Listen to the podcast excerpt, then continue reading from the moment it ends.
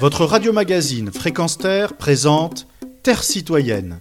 Vivre ensemble, c'est essentiel. Une chronique animée par Pierre Guelf.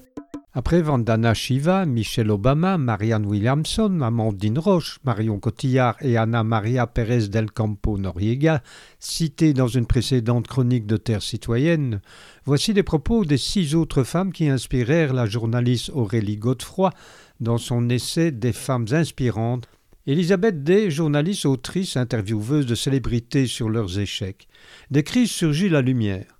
Une vraie force ne s'acquiert qu'en assumant sa vulnérabilité, en exprimant ses émotions d'une manière sincère, calme et puissante.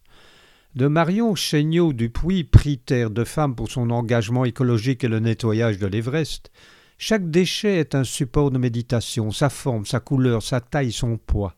Méditer ainsi n'est pas aisé, car notre mental a vite fait de juger et de diviser entre bien et mal, agréable et désagréable.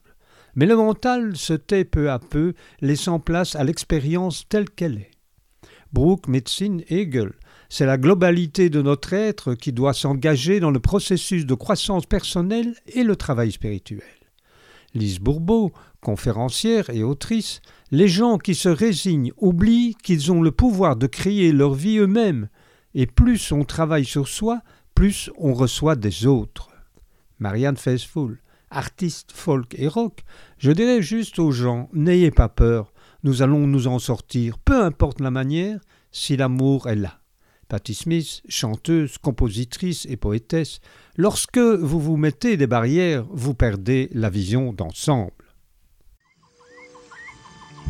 Retrouvez et podcastez cette chronique sur notre site fréquenceterre.com.